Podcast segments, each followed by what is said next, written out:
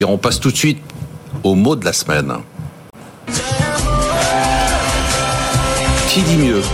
Huit années consécutives de hausse de la bourse, une cinquième capitalisation boursière qui se rapproche de la quatrième, celle de Hong Kong, une croissance prévisionnelle de 7,6%, un gouvernement qui vient de remporter des élections régionales et qui va probablement remporter les élections générales, mais de façon écrasante en 2024. Welcome to India.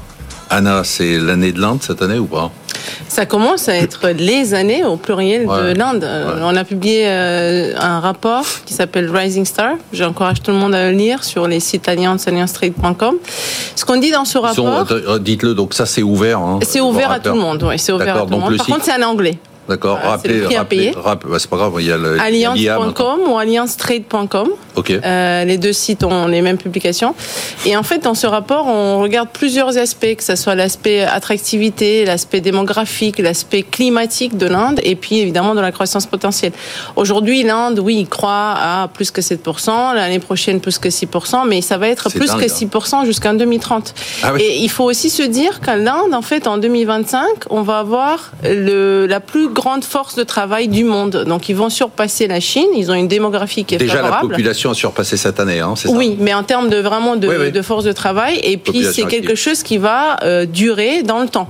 Évidemment, tout est pas rose. Évidemment, il y a, il y a quand même des aspects euh, géopolitiques maintenant qui rentrent en jeu, puisqu'une partie de l'attractivité de l'Inde est aussi due euh, au fait qu'on a un corridor économique qui va se créer. Donc ça veut dire qu'en fait, demain, si on n'a plus certains conflits, peut-être que l'Europe va pouvoir passer par l'Inde et le corridor du Moyen-Orient et gagner 40% du temps nécessaire pour transporter des biens. Et pas seulement, parce que c'est aussi une alternative à la Chine. On a vu qu'Apple a annoncé cette semaine qu'ils voulaient produire 25% de leur iPhone en, Inde et puis en Chine. Bah, c'est vrai qu'aujourd'hui, l'Inde attire à peu près 70 milliards de dollars d'investissement étranger, étranger, euh, investissement direct étranger. C'était moins de 1 milliard dans les années 90. Il y a eu des réformes entre-temps, ce qui explique aussi qu'il y a une certaine attractivité. Et puis, c'est le facteur géopolitique. Aujourd'hui, l'Inde est un peu entre les deux.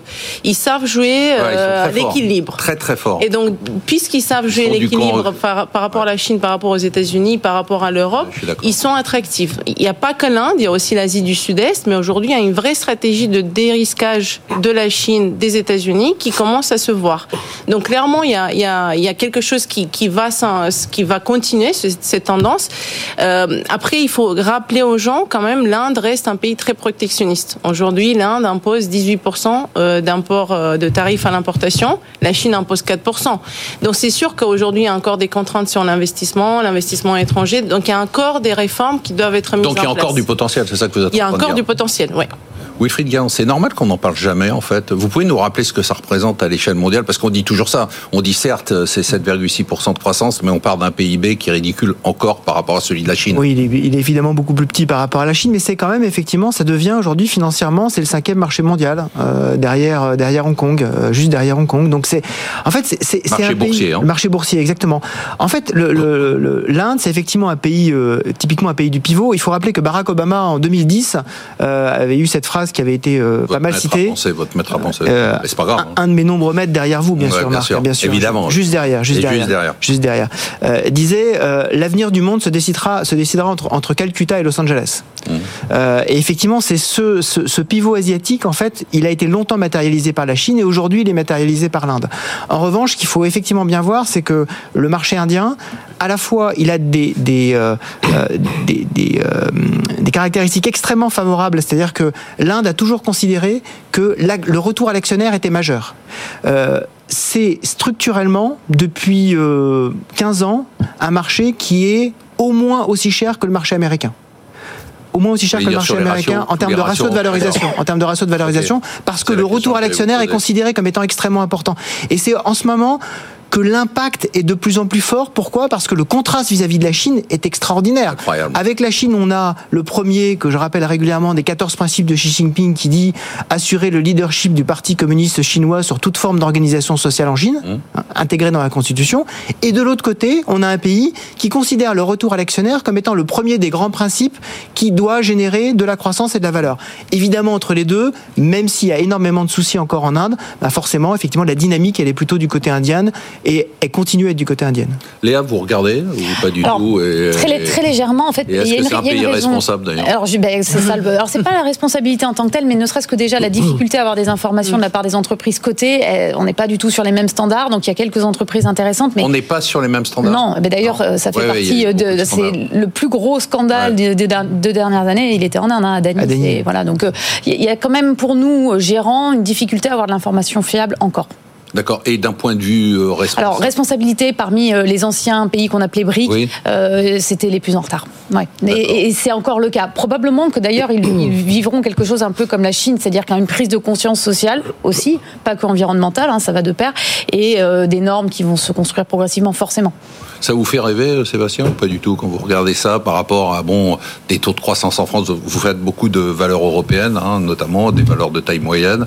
Est-ce que vous dites euh, bon, finalement, euh, on devrait quand même regarder de ce côté-là parce qu'on est on est à côté d'un TGV qui est, qui est, à pleine vitesse. non, mais ça me fait réfléchir sur deux sujets. Le premier, c'est qu'effectivement... Ça vous fait réfléchir déjà, c'est une bonne... Voilà, ça arrive pas souvent. Mais euh, sur ce sujet-là, c'est une bonne nouvelle vis-à-vis de la Chine, comme Wilfried l'a dit, parce que quand on voit la réaction chinoise par rapport à la dégradation de Moody's, et le, rapport de force immédiat.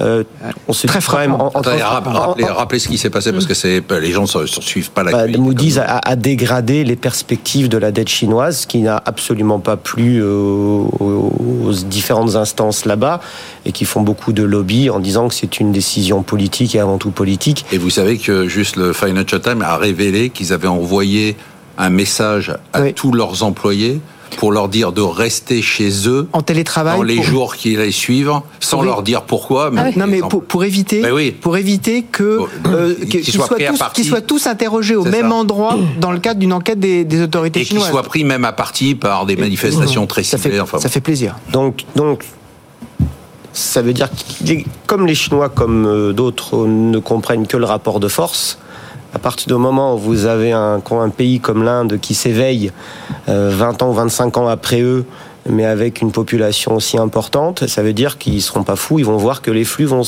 vont partir de chez eux pour aller là-bas. Donc c'est une bonne œuvre, ça va les forcer à réagir. Et dans le rapport de force, c'est donc. Euh, enfin, à réagir. De toute façon, ils vont pas changer de modèle, ils vont pas changer de politique. Ah, ça, on sait pas. en, réalité, c'est des commerçants avant tout. Donc, à bout d'un moment, si ça les fait mal et que les investissements euh, vont moins chez eux, mais partent en Inde, ils seront obligés de réagir. C'est le premier point. Et la deuxième chose, comme j'ai dit tout à l'heure, ils ont peut-être 20 ans de retard en termes de développement économique et de, de développement de la population. C'est-à-dire que là-bas, l'enjeu, c'est d'acheter une machine à laver. C'est pas péjoratif, hein. mais ça veut dire que quand nous, de notre côté européen, on veut imposer au monde entier des règles, notamment par rapport à ce qui est responsable, et que ces gens-là disent ouais mais moi je m'en fous, je veux une machine à laver, je veux une voiture, c'est là où ça va être très compliqué à gérer en fait, et qu'il ne faut pas que l'Europe apparaisse comme les donneurs de leçons et qui Mais c'est sûr qu'on va l'être. Oui, mais on l'est toujours. mais sauf que là, le monde se polarisant, il ne faut pas que l'Occident s'aliène un peu toutes ces populations, hmm. et parce que les Chinois et les Russes et ainsi de suite n'auront pas du tout n'auront pas ce discours-là. Donc géopolitiquement parlant, ils sont pas alignés, ils jouent leur rôle correctement, mais c'est vraiment c'est un énorme enjeu de d'acceptation mondiale de, des différents modèles en fait. Anna, on, parlait la semaine dernière ici, euh, notamment avec Benahouda, de géoéconomie. Hein. Là, on est vraiment dans la géoéconomie, c'est-à-dire ah qu'on voit que les, les alliances sont en train de hum. changer. Vous parliez tout à l'heure de, de, cette sorte de neutralité, mais maline. C'est-à-dire que c'est pas la neutralité, je suis contre tout le monde et puis laissez-moi tranquille. Ils sont parfois occidentaux, parfois non alignés. Bah, aujourd'hui, l'Inde exporte le pétrole russe, euh, à tout le monde avec d'autres pays Tout en faisant des sourires aux États-Unis et on le sait tous et on n'en fait rien, donc on l'accepte. Raffine le pétrole, brut, le pétrole russe et ils exportent le pétrole raffiné. Exactement. Donc, et, ce ne sont pas les seuls, hein. c'est parce qu'il y a, il y a des pays d'Asie centrale, l'Azerbaïdjan, le Kazakhstan, ils en font tout autant. Hein. Donc il y, a, il y, a, une certaine diversion euh, de ces sanctions russes auxquelles on ferme les yeux, puisque bon, c'est le jeu euh, économique. Euh, mais encore une fois, je pense qu'effectivement, euh, on a commencé, en tout cas du côté des États-Unis, une diversification qui est très forte aujourd'hui. On préfère, en tant qu'entreprise américaine, importer des produits plus chers mexicains ou de l'Asie du Sud-Est plutôt que la Chine, qui aujourd'hui encore dans une déflation des biens. Donc c'est que c'est en train de s'opérer. Après, ça ne veut pas dire qu'on s'est tout de suite dérisquer de la Chine, puisqu'en fait, sûr, on n'a pas le choix. On est toujours dépendant de la Chine. Donc ça veut dire que les entreprises vietnamiennes, indonésiennes, malaisiennes, elles sont toujours dépendantes des entrants chinois. Et les Chinois eux-mêmes investissent dans ces pays. Donc ça va être plus compliqué. Wilfried, ralentissement de la croissance quand même en Chine, euh, seule bourse euh, négative.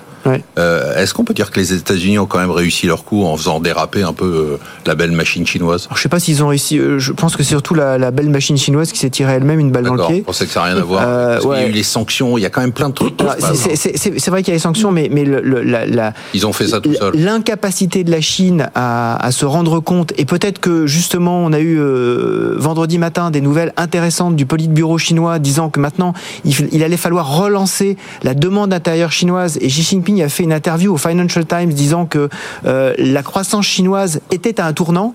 Je pense qu'ils se rendent compte que là, l'heure est grave. Exactement. Il faut absolument. Allez, on... dit Wilfried sur le fait que tout doit tout doit être vu sous un prisme politique avec une dimension politique dans toutes les organisations. Ouais ça peut pas marcher en fait. C'est oui, et puis tout repose sur un seul homme et euh, a priori il n'est pas omniscient.